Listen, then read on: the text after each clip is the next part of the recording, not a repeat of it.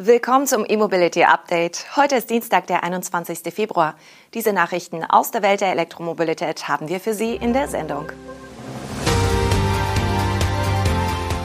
Hyundai startet Rückrufaktion. Der Opel Mokka E wird teurer. Mehr Ladesäulen an Shell-Tankstellen. Aschaffenburg setzt auf Wasserstoff und Ram schließt die Bestellbücher für elektrischen Pickup.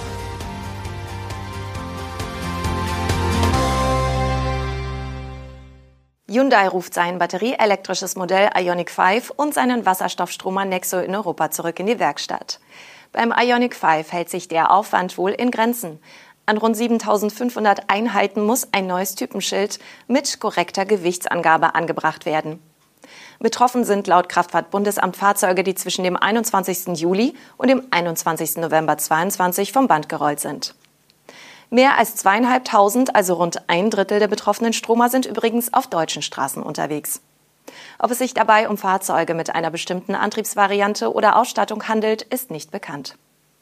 Beim Nexo könnte der Reparaturaufwand schon etwas höher ausfallen. Hier geht es um ein deutlich gravierenderes Problem als eine falsche Zahl auf einem Typenschild. Bei Modellen aus den Baujahren 2017 und 2018 könne nach dem Tankvorgang ein Leck am Füllanschluss des Wasserstofftanks auftreten. Es kann also theoretisch hochentzündlicher Wasserstoff austreten, wenn auch eher in kleinen Mengen. Dennoch wird von Hyundai der Füllanschluss geprüft und bei Bedarf getauscht. Da Hyundai aber recht wenige der mit Wasserstoff betriebenen Modelle verkauft hat, müssen deswegen nur etwa 200 Autos zum Check-up, rund 70 davon in Deutschland. Nach dem Opel Corsa E wird auch der Opel Mokka E in Deutschland teurer. Beim Mokka E steigen die Preise um 3000 Euro. Der neue Basislistenpreis liegt nun bei knapp über 40.000 Euro. Das Mitte Dezember angekündigte Antriebsupdate für den Mokka E ist bislang noch nicht verfügbar. Es bleibt also wie beim Corsa vorerst noch bei dem 100 Kilowatt starken Modell mit 50 Kilowattstunden Batterie. Wann der Mokka E den komplett neuen Elektromotor mit 115 Kilowatt und die überarbeitete Batterie mit 54 Kilowattstunden erhält, ist noch nicht bekannt. Während beim Corsa E nur die Basisausstattung teurer wurde, ist das beim Mokka E anders. Hier wurden auch die beiden höheren Ausstattungen GS und Ultimate um 3000 Euro teurer. Damit kratzt der Mokka E in der Ultimate-Ausstattung an der Marke von 45.000 Euro. Erst Ende der vergangenen Woche wurde bekannt, dass Opel den Preis für den elektrischen Corsa erhöht, und zwar um 2500 Euro für die Basisversion. Die Top-Variante wurde in diesem Fall sogar komplett gestrichen und die mittlere GS-Ausstattung um immerhin 500 günstiger gemacht. An mehr als 70 Shell-Tankstellen gibt es bald neue Lademöglichkeiten. Konkret an Standorten, die von Shell-Partner PM Fennings Mobility betrieben werden. Dort soll Anbieter Numbered seine Schnelllader installieren, gekoppelt mit einem integrierten Batteriespeicher.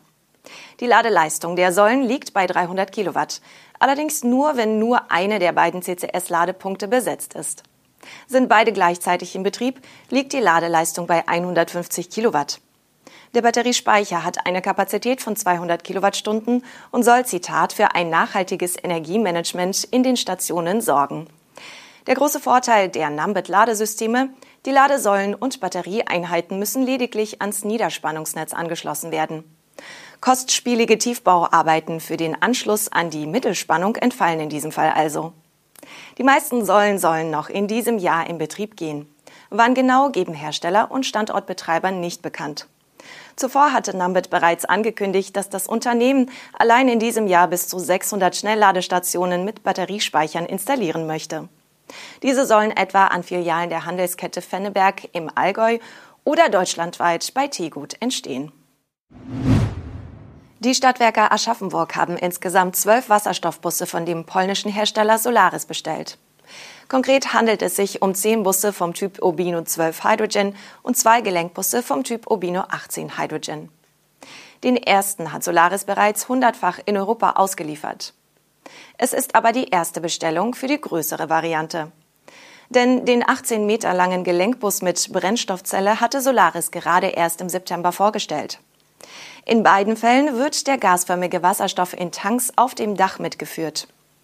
Bei hohem Strombedarf werden die Brennstoffzellen zudem zusätzlich von einer Batterie unterstützt, beziehungsweise im Fall des Ubino 18 von zwei Batterien mit einer Kapazität von insgesamt 60 Kilowattstunden. Neben der Standardausstattung wie Klimaanlage und Kameras zur Überwachung des Fahrraums sollen die Busse für Aschaffenburg einige Extras erhalten.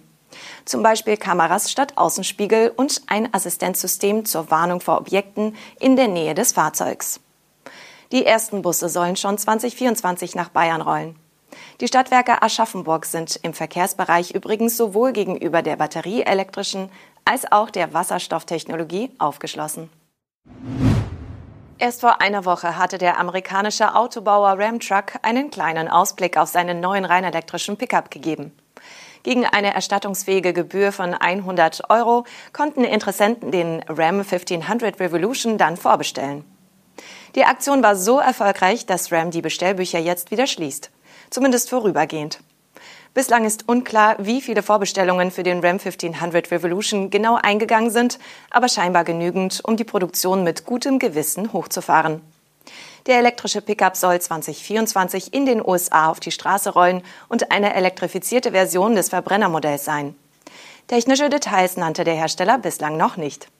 Sobald diese bekannt werden, werden wir natürlich auch hier darüber berichten. Das waren die wichtigsten Meldungen zur Elektromobilität am heutigen Dienstag. Kommen Sie gut durch die Woche. Am morgigen Mittwoch sind wir erneut für Sie da.